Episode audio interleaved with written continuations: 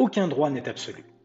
Le droit à l'image est donc limité par le droit à l'information, le droit à la liberté d'expression et la liberté artistique et culturelle. Vous ne pouvez donc pas vous opposer à la diffusion de votre image si le public a un intérêt légitime à être informé, notamment par la presse et les médias.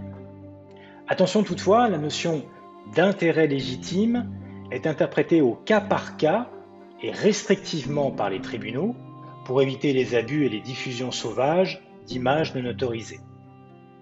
Concrètement, votre accord n'est donc pas nécessaire pour diffuser certaines images à condition que votre dignité soit respectée et que votre image ne soit pas utilisée dans un but commercial. Par exemple, l'accord n'est pas nécessaire dans les situations suivantes. L'image d'un groupe ou d'une scène de rue dans un lieu public si aucune personne n'est individualisée et dans la limite du droit d'information.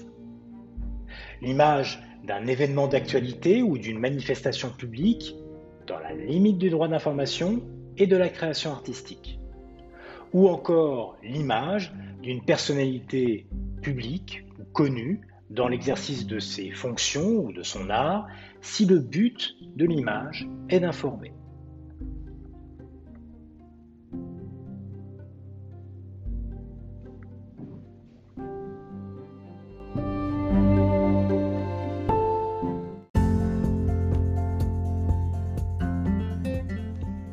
Le principe de protection étant posé, qu'en est-il de l'exploitation? En pratique, les professionnels de l'image règlent la question de la reproduction et de la diffusion de l'image, voire des interprétations d'artistes, par contrat. Il peut s'agir de clauses insérées dans un contrat de travail, dans un contrat de cession de droit d'auteur pour un créateur ou un auteur, ou dans un contrat de cession de droit à l'image pour un mannequin ou un artiste-interprète. S'agissant d'ailleurs des artistes-interprètes, pour rappel, l'article 212.3 du Code de la propriété intellectuelle soumet à l'autorisation écrite de l'artiste-interprète la reproduction et la communication au public de sa prestation ainsi que toute utilisation séparée du son et de l'image.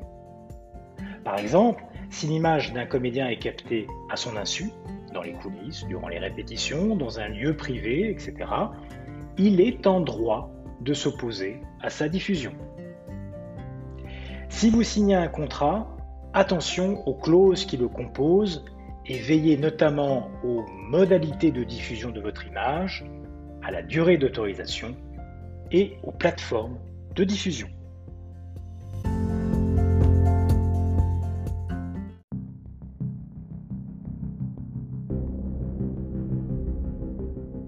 Que faire en cas de diffusion sans autorisation de votre image?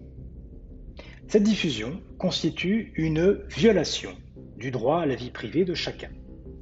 Si vous êtes identifiable ou reconnaissable sur cette diffusion, il est nécessaire d'abord de prendre contact par écrit avec la personne à l'origine de la diffusion de votre image pour lui demander d'en cesser immédiatement toute diffusion.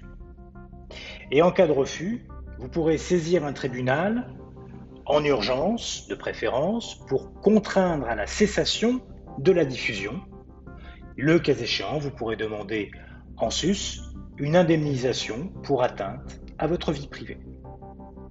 Attention toutefois, les artistes-interprètes ne peuvent interdire la reproduction et la communication publique de leurs prestations si elle est un accessoire à un événement constituant le sujet principal d'une séquence, d'une œuvre ou d'un document audiovisuel.